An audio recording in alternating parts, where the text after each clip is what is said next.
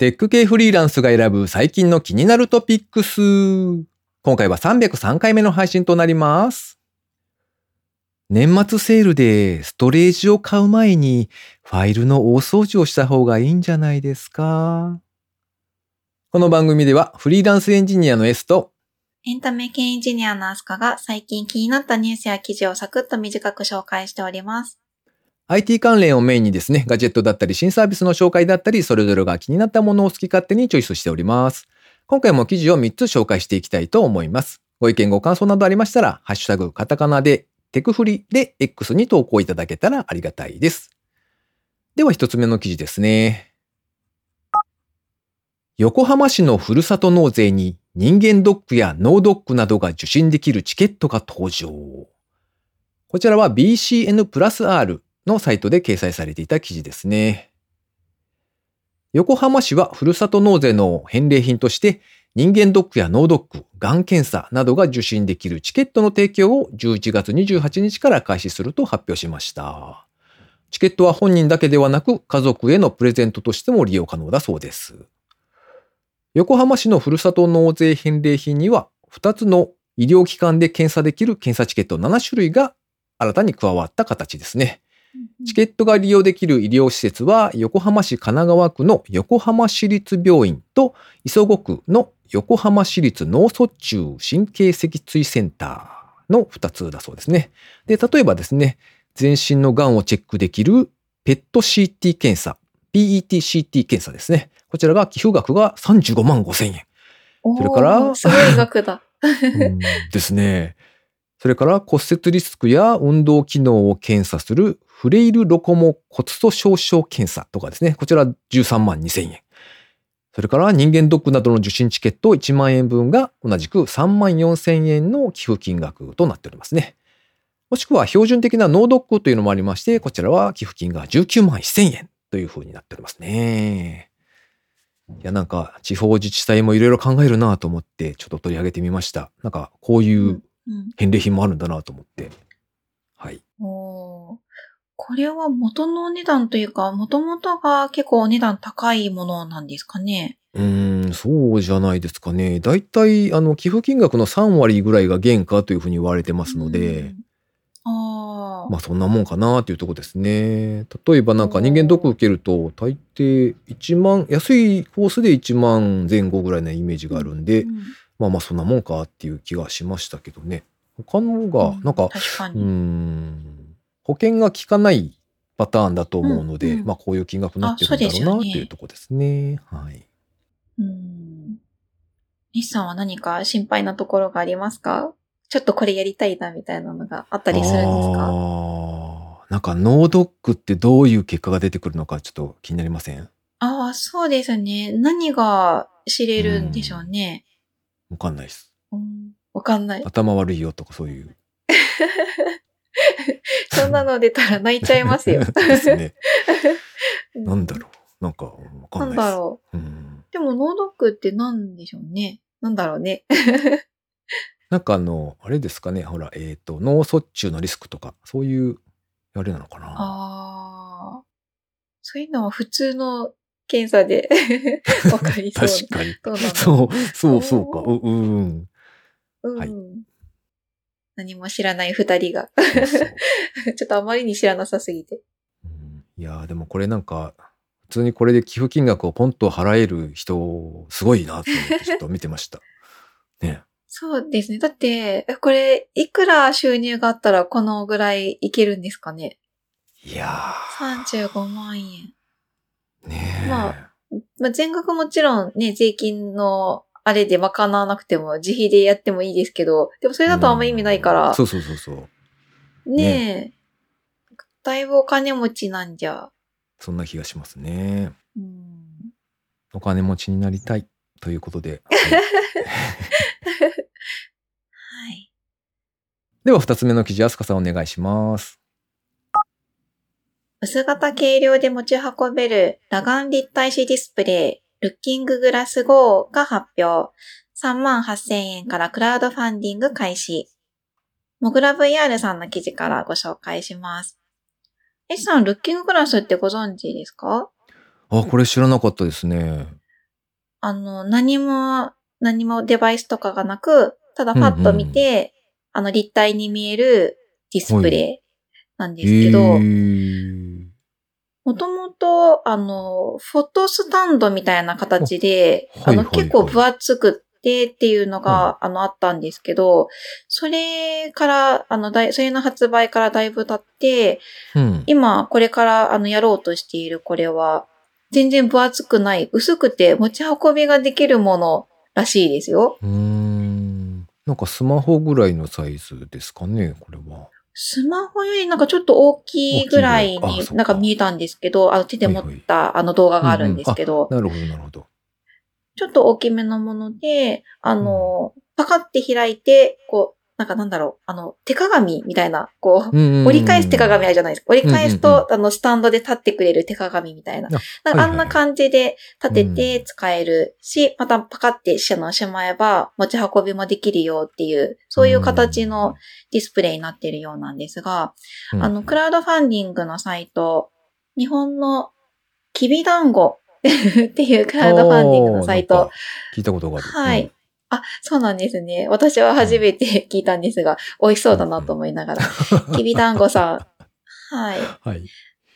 と、グリーンファンディングさんっていうところで、クラウドファンディング始められたそうで、12月5日の22時から予約受付を開始したそうです。うんちょっとこれが、あの、配信される頃には終わってしまってると思うんですが、48時間限定で、このルッキンググラス GO のホワイトが特別価格で3万8000円だそうです。。あと、他にはいろいろ、このルッキンググラス GO と、あとバッテリーのパックとか、キャリーケースがついたセットが4万5500円で提供されるとのことです。ちょっと出荷が、あの、少し先でして、来年2024年の6月の予定なんですけど、あの、ちゃんとこれは、あの、発売された実績が、あの、過去にあるので、まあ、きっと予定通り出荷されるんだろうな、っていう見込みではあるんですけど、うんうんなんかこう、あの、以前のものと比べて、うん。だいぶ、なんでしょう、こう、一般の人が手に取れるような形に進化していて、あの、その進化具合にちょっと驚きました。おーというのも前の Looking Glass は、あの、本当に開発者の人が買うようなものだったんですけど、うん。あの中に入れるそのコンテンツとかも、 Unity 経由で入れたりとかして、おー。あの、表示させるとかっていうものだったので、なんかそれが今のやつは、あの全然パソコンとか、あもちろん Unity とかも全然必要なくって、スタンドアローンで動くものになっているようですね。おまけに AI 機能も入ってるらしくて、お？あの、最近流行りの、はい、あの、 ChatGPT くんを搭載してるのか、ちょっと裏の仕組みがわかんないんですけども、うん。あの、使いようとしては、この立体のディスプレイに、あの、アバターというか、キャラクターを表示させて、その子と会話できるみたいな。うん。うん。で、会話の部分が、そのチャット GPT で、あの、会話の、こう、すごい滑らかな会話ができるみたいな機能もついているらしいですね。なるほど。はい。なので、はい。一人に一つ裸眼立体視ができるアバターをっていううん。ことですかね。そうですね、きっと。こう常に身につけられるというか、一緒に連れて歩けるアバター、しかもおしゃべりもできるよ、みたいなる感じなのかなと思うんですけど、あの、最初の方の本当に裸眼で、あの、立体が気軽に見れる、常にその机の上に置いといて、あの、まあ、立体写真みたいな、ちょっと言い方がものすごい古いですけど、立体写真 みたいなものだったのが、いきなり AI で喋るみたいな、持って歩けるみたいな風に進化して、かなり驚いています。すごい飛躍したな、みたいな。こっち方向に来たのか、という気持ちなんですけど、うんうんうんうん。ちょっとこれは気になりますね。そうですね。これなんか、どう使いますか？あすかさんなら。これ、どうしましょうね。もう、ねそうですね。一番最初はやっぱり自分で作ったものうんがうん、裸眼で誰にでも見せれるのがいいなと思って、結構開発者目線というか、うんうんあの、投影するデバイスとしてすごいいいなって思ってたんですけど、そのアバターというか、まあ、キャラクターが動いて、それが喋るみたいなのを結構押し出している感じだったので、うんああ、そっち方向に倒すんだと思って、うんそっちでもなんか遊べそうでいいなと思って見てました。うんうんどうしましょうね。A さんなら何に使えますか？これね、いや、個人的にその使い道が思いつかないんですけど、なんか、うーん。あの、ほら、今だといろんな、なんでしょうね、お店というか、例えばスーパーだったりとか、ドラッグストアとかだったりに、こう、小さなディスプレイ、広告用のディスプレイとかがあるじゃないですか。ああ、ありますね。ああいうとこに置いたらなんか、すごい目を引きそうだなってちょっと思ったんですけど。ああ、そうですね。確かにうん。持ってかれそうですけどね、ちょっとね。確かに。でも、このお値段なら、あの、導入されてもおかしくない値段ですよね。そうそうそうだんだん普及ししていったら、なかなかそういう、なんか、うん、うん。どこからもこう 3D でアピールしてくる、ちょっと嫌な世の中みたいになりそうな気がする。あ、それはうるさいっていうことですか？そうそうそうこう目に、目にうるさいみたいな。うん確かに、確かに。これ、あの、以前のルッキンググラスは見たことがあるんですけど、うんあ、の、わ割とっていうか、結構綺麗に 3D に見えるので、あの、感動しましたよ。なので、それが進化したやつなので、ちょっと見てみたいですね。なかなかこれが普及して、だんだん価格も下がっていってってなったら、うんちょっと面白そうですね、確かに。そうですね。では最後3つ目の記事ですね。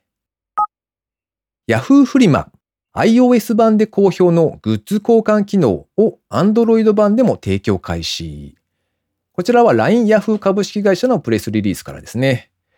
LINE Yahoo 株式会社が提供するフリマアプリ Yahoo フリマの Android 版でですね、11月29日よりイベントグッズやカプセルトイなどのランダムグッズを匿名で交換できるグッズ交換機能の提供を開始したとのことですね。こちら以前から iOS 版では可能だったそうなんですけれども、アニメやアイドルなどなど様々なジャンルのグッズで、交換を募集できるという機能なんだそうですけど、これって使ったことあります、いやー、そんな機能があるっていうことを知らなかったんですけど、そうそう、僕も同じでですね。でも需要はい。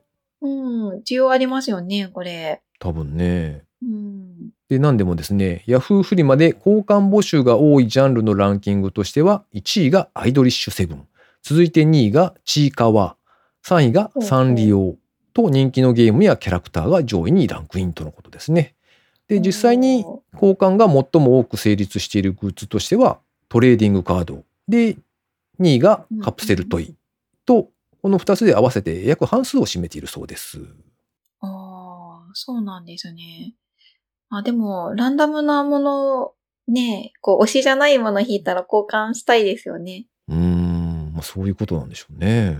そうですね。あこういう、なんでしょう、カプセルトイとかじゃないんですけど、あの、うん。あ、すみっこ暮らしの、あの、キャラクターカフェとかに行くんですけど、はい。こう、はいはいコンセプトカフェですかね。で、そういうところに行くと、だいたい注文すると、なんかステッカーがついてきたりするんですよ。ランダムなやつが。へえ。あ、なんかこう、例えばカフェなので、例えばじゃあ、うんトカゲさんのシチューみたいなの頼むとするじゃないですか。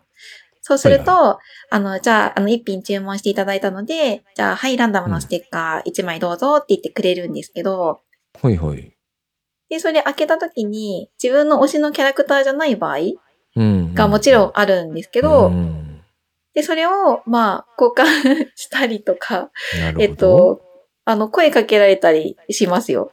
あの、隣の席の人とかに、知らない人に？あの、あ、そう知らない人なんですけど、あの、この前行った時は、あの、うんあの、推しがトカゲさんなんですけど、はい。あの、トンカツくんが確か出て、はい。で、ああ、トンちゃんか、残念だな、みたいな感じでつぶやいてたら、はい、と、あの、と、とんちゃんごめんって感じなんですけど、うんつぶやいてたら、隣にいた女の子が、はい。トカゲ推しなんですね。私トカゲなんですけど、トンちゃんが欲しいのでよかったら交換しませんかって言われて、やったーみたいな。ええ すあの。結構、そうですね。あの、割と交換する文化はあると思うんですけどあの逆に、あの、そういうのやめてください、トラブルのもとになるんで、みたいな感じで、あの、禁止してるとこも、あの、ああるんですけど、なるほど。あの、はい。まあ、禁止するぐらい、そういうのは盛んだということですね。なるほどやりたい人がいっぱいいるというのはすごくわかります。へえ。まあそれをじゃあ、うんヤフーフリマの上でやるということなので、うんうんまあ、お互い匿名でできて安全だとうん、うん。いうことですな。なるほどね。そうです。ね。まあでもいいですね。手軽にできて。うん。ということで、今回紹介する記事は以上となります。続きまして、番組にいただいたコメント紹介のコーナーですね。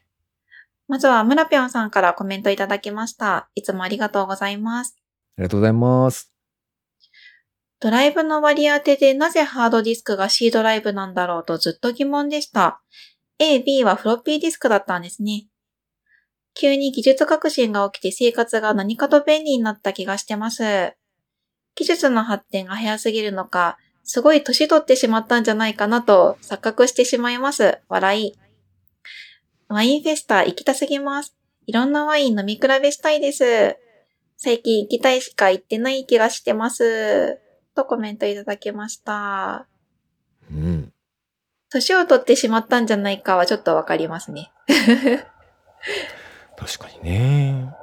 ね、なんかいろいろ変わってきた気がというか、変わってきたというか、なんか5年ぐらい前をちょっと思い浮かべると、うんうん。あの、なかったものがいっぱいあるなっていうのが思いますね。ああ、確かにね。なんか自分の例で言うと、あつかさん最近タクシーって乗りました？タクシー、はい、乗りましたね、最近。1ヶ月以内ぐらいなら。アプリで読んだり。アプリで呼びましたね。ああ、やっぱそうですよね。僕もなんかすんごい久しぶりうんうにタクシー乗った時に、あ、そういえば今はアプリで呼ぶのかと思って、アプリを用意して、それで呼んで、あの、なんかあのほら、今この辺にいますみたいなのがすごい詳細に出てくるじゃないですか。あれを見て、すね。ああ、時代は進化したなぁと思いましたね。はい。確かに。便利ですよね。あの、だいたいこの辺にいるなとか見てると。そうそうそうそう。うん。あと、あの、決済がアプリで済むのも楽ちん。そうそうそう。でね、うん逆にね、あれなんですよ。その、駅へ降りた時に呼んだんですけど、駅って普通タクシーの降車場というかね、場所あるじゃないですか。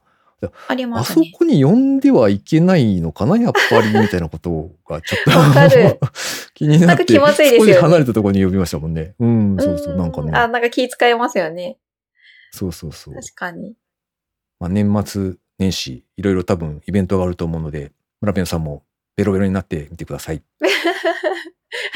確かに年末年始はいろいろありそうですね。うん、飲み会とか、忘年会とか、ねえ新年会とか。うんはい続いて、ひとしアンドリュー大垣さんからですね。いつもありがとうございます。ありがとうございます。マイクロフロッピーディスク記録媒体として現役です。ハッシュタグポストイットって書かれていたコメントをいただきました。うんうんありがとうございます。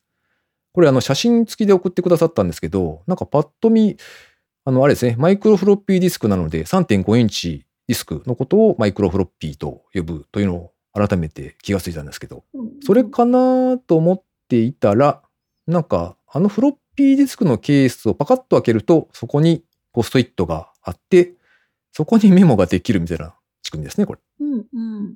これはこういうのが売ってるのか自作なのか、どっちなんでしょうね。なんか売ってそうでもあるなと思いながら。そうそうそうそう、ありそうだなとは思いつつ、うんうんもしかしたら自作かなと思って。懐かしいのやつ。ねえ、うんうんそしてちゃんと記録媒体というふうになっているという、なかなかうまいコメントいただきました。そうですねありがとうございます。きっとパスワードが書いてあるんですよ。ログインパスワードとか。なるほど。なるほど。ありそう。それを持ち歩けばいいんですね。そしてなくすという。うんああ、一番ダメなやつだ。続いて、浜さんからコメントいただきました。いつもありがとうございます。ありがとうございます。299回拝聴20代には通じない IT 用語。インターネット老人会ホイホイですね。昔フロッピードライブが A、B と2つあったのもコピーするためじゃないですかね。うん、なるほど。ダビング用ですか、うん、そうですね。確かにそういうのはやってましたね。あなんかカセットテープのダビングのあの横並びで2個カセット入れるとこがあるやつ を思い浮かべますね。なんか。うんうんうん。まさにそんな感じでしたね。はいはい。ねそう聞くとなんか納得な感じ。納得しちゃいました。はい。あ、浜さんからコメントをもう一ついただいてます。300回拝聴11月10日にイベント、夜チルに行ってきました。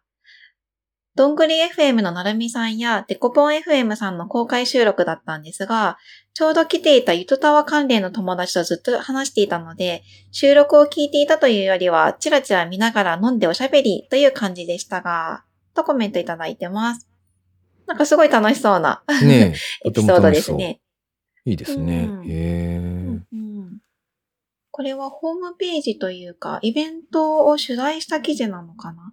それを見ていますが、うんうん。夜チルは金曜日夜に集まってチル、まったりとくつろぐことをコンセプトにしたイベント。街中の空間でご飯やお酒を試し、楽しみながら音楽やポッドキャストを楽しめる。うん。めちゃめちゃ良さそうですね。うん。なんかちょっと芝生の、ねいいですね。ちょっと芝生のところに、あの、ちょっとしたテーブルを出して、こう、食べたり飲んだりしながら、うんおしゃべりするみたいな感じみたいですね。おおとっても楽しそう。ー。うんうん。また12月22日にもあるみたいなので、ちょっと行ってみようかな。おお。じゃあ今度は、アスカさんからのレポートもお待ちしております。はーい。続いて高見千恵さんですね。いつもありがとうございます。ありがとうございます。299聞いてる。今だと砂時計の周りに青い輪っかがぐるぐるするようになりました。GPU を使う重い処理とかすると割とよく出ますね。ミカカは魔法陣ぐるぐるで出てました。遠方の人と話ができるミカカ層。元ネタは FF4 のヒソヒソ？とコメントいただきました。砂時計の代わりの青い輪っかのぐるぐる、確かにそうですねって、これを聞いて思いました。うーん。え、これって、ね輪っか、うんうん。Mac ですか？青い輪っかって。え ?Windows? Windows じゃないですか？ああ。Windows で輪っか、そうそう。青い輪っかがくるくる出ますね。うん、そうですね。あと最近僕、お仕事のミーティング中のあの画面共有で、お相手の方が画面で出したのは、多分 Mac だと思うんですけど、あの、うんうん。なんか、レインボーカラーみたいな丸いのが、ああ、ええ。それだと、それは Mac ですかね、。あそれ Mac ですね。昔からそうなと思うんですけど、そっかそっか。あれ今もそうなんですね。最近 Mac 使ってなくって。わからない。うん。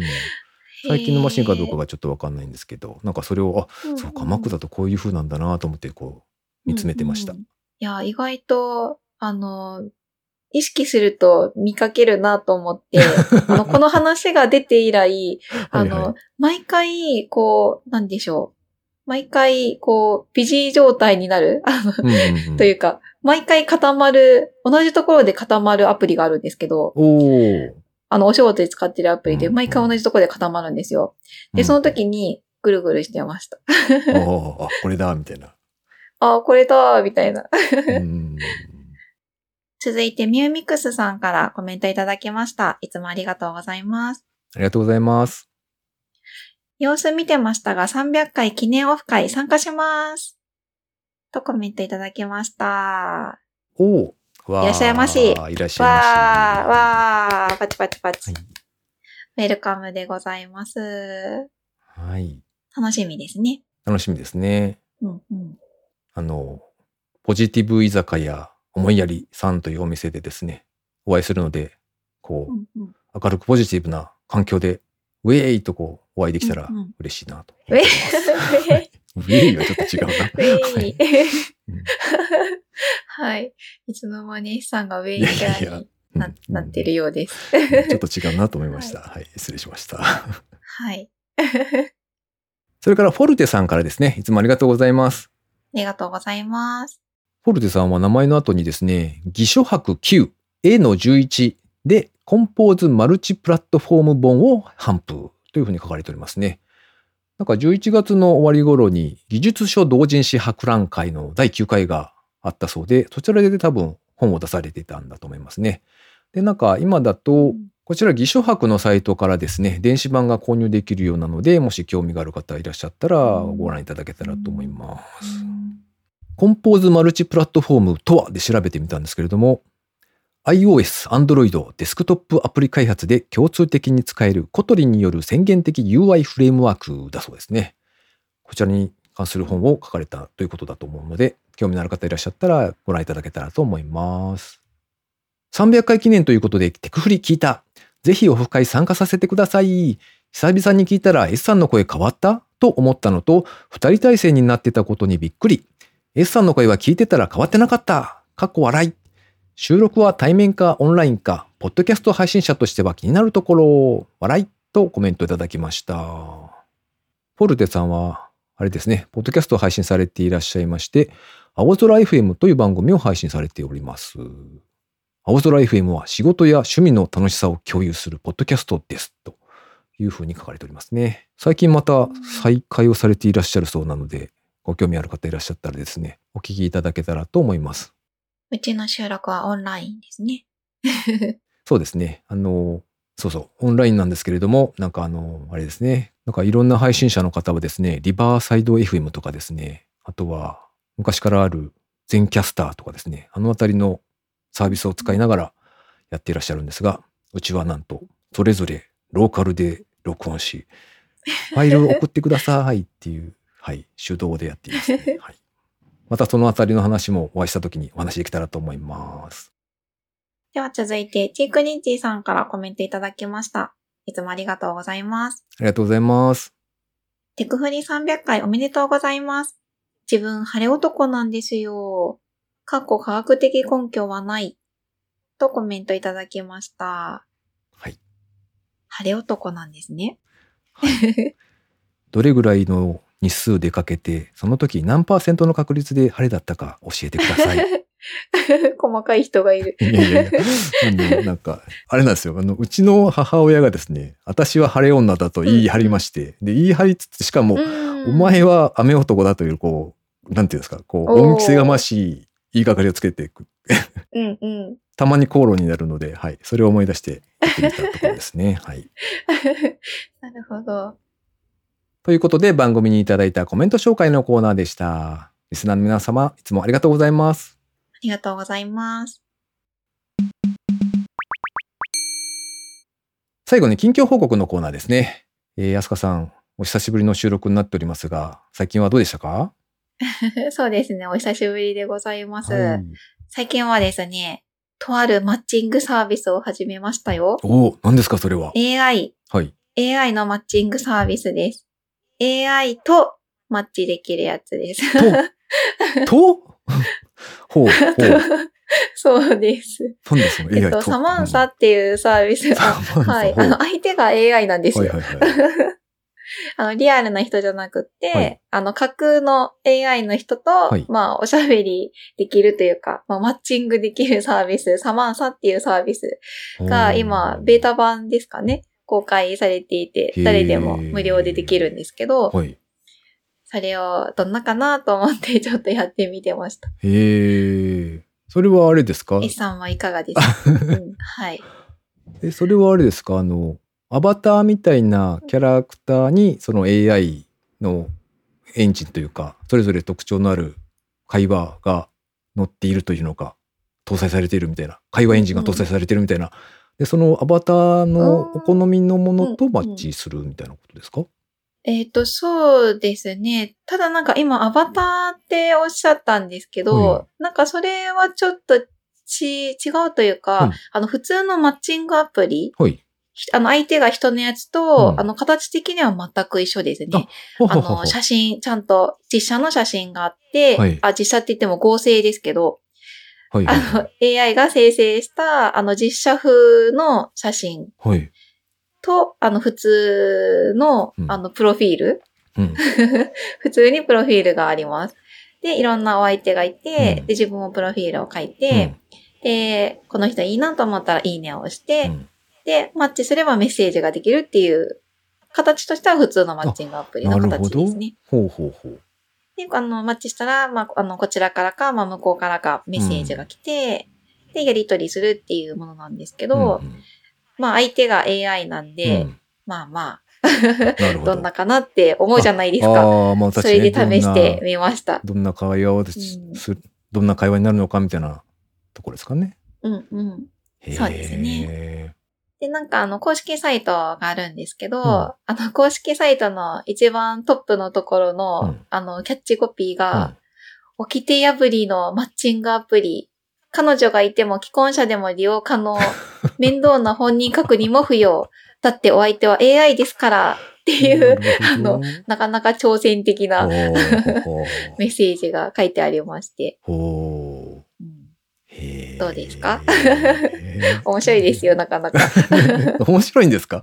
どういうところがというか、会話が。本当、なんか、一応ちゃんとこだわっている感じが、あの、ありまして、はいはえっと、普通の、まあ、チャット GPT のあの UI のやつとかと違って、えっと、んなんでしょう。一番特徴的なのは頻度ですかね。うんはい。あの、即レスじゃないので、おー、ちゃん。と、はい、時間が経ってから連絡が来たりとか、あの、次の日になってから来たりとか、みたいなのがありますねなるほどね。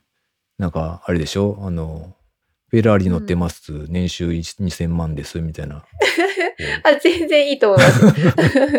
自分のプロフィール。なるほど。はい。ちょっとお金持ち気分を味わってみてもいいんじゃないですかね。嫌だー。そうか。なるほどね。はい。また、その後どうなったか、はい。はい。うんうん、教えていただけたらと思います。そうですね。あの、よくある質問だけでもちょっと覗いてみると面白いと思うんで、よかったら見てみてください。えー、なるほどね。はい。あの、実際に会ったりする約束をすることがあるみたいですね。おー。もちろん会えないんですけど、お もーちろん会えないんですけど、うん約束することがあるみたいで、うんうんあの、そういうのがよくある質問とかに書いてあったりしますうー。ん、なるほどね。なんかこれ実は裏で中の人がいるっていうことはないですか？逆に？そうそう。逆に？うんああ、いるんですかね。いたらかわいそうですね。んそしてこうドラマのような展開が。どいこと言われて。うんうん。え、どんな展開ですか？いやわかんないです。あの、なんか実際にリアルで、実は僕だったんですみたいな。あさったがみたいえ、な。でも、うんえ、じゃあ、え嘘ばっか書いてたらまずいですね。まあまあ、そう、そう、ううそうですね。う、う、う、はいうん。ああ、はい。はい、そんなでした。うん、ちょっと中の人をやってみたくなりました。ああ、中の人ですね。あ、これ女の子しかいないんですよ、今のところ。ほうほう。あの、相手というか。うん。あそうなんあですね。の、男性とはマッチできな。あい。あ残念。はい。そういうことか。そうなんですよね。ちょっと女の子のじゃあふりして、中の人。あれ？じゃあ、あすかさんは男性のふりをしてやってるってことですね。そうですね。はい、そうなります。だって女の子しかいないから。そうか、そうか。はうい。ん男子はどんな会話をしたかなみたいなのを思いながらメッセージを送ってましたよ。見てみたい。面白そう。ねねあ、じゃあ、今度飲み会で、はいはい 飲み会の、オフ会の時に、はい。はい、お見せします。はーい。はい。ヘイさんは最近何かありましたか？最近はですね、あの、なんか、あれですね、年を重ねていくとうん健康ネタが増えていくというのをひしひしと感じているというか、一つはあおの、ーどこが悪いですか？一つはあれですね、ちょっと前に風邪をひいた後に、まああの、なんか、うん。すごい長引いたんですね、今回。今ようやくほぼ治りかけかなとは思うんですけど、なんか、1あららら週間ちょいかかったんですよね。薬とか飲んでたのに。うんうん。うん。なので、それと、あと、なぜかわからないんですが、今、左の肩甲骨あたりがなんかめちゃめちゃ痛くて、寝るのも大変。うん、みたいな感じ。えー、で、あー。あ、仰向けで寝ると痛いってことですか？そうそう、仰向けに真上を見て寝ると、なんか、うん腕がというか、まあ、肩のあたりが下がるからなのか多分それがどうも神経を圧迫しているんじゃないかというふうに接骨院まで行ったのでその時の先生に、えーそんなふうに言われたんですけどね、なんかすごい痛くて。はい、でまあ右側をうんうん。向いて寝ると多少和らぐのでまあ基本その姿勢で寝てるんですけど、なんか多分眠りが浅いんじゃないかなっていう感じで、はい、うん。悲しい日々を過ごしています。痛そうですね。切ない。うん。なんか夜ヨガの動画を見ながらちょっと寝る前にやってみたりとかはしてるんですけど。はい。うんなかなか。ちょっとね、動かして良くなるといいですけどね。はーい。うん、大事にしてください。はーい。この番組へのご意見ご感想などを絶賛募集中です。X にて、ハッシュタグ、カタカナでテクフリをつけて投稿していただくか、ショーノートのリンクからですね、投稿フォームにてメッセージをお送りいただけたらありがたいです。スマホ用にポッドキャスト専用の無料アプリがありますので、そちらで登録とか購読とかフォローとかのボタンをポチッとしておいてやっていただけますと、毎回自動的に配信されるようになって便利です。マスカさん、最近は体調はどうですか？体調は大丈夫なんですけど、はい年末が近づいてきて、はい。なんかこう、大掃除的なおお。のをしないとなーって思ったままです。ああ、わかります。もう12月ですからね。ね12月ですね。あっという間に年を越しそうな気がしますうね。ん。大掃除しなくてもいいんじゃないですか？うんストレージ、ブラックフライデーセールで買っちゃったので、あの、整理整頓したいですね。うちに転がっているハードディスク5つ分をまとめて1個にして、ハードディスクをポイッと粗大ゴミに、粗大ゴミじゃないですね。うんうん、捨てちゃいたいですね。ああ、なるほど。なんか、うん全部入りきるかと思いきや、微妙に残って、うんまた捨てられないみたいな。すごいありそうだからやめてくださいよ。本当になんか容量ギリギリかもって感じです。うんうんはい。じゃあ、リスナーの皆様も、ファイルのお掃除をということで、今週も最後までお聞きいただきありがとうございました。ありがとうございました。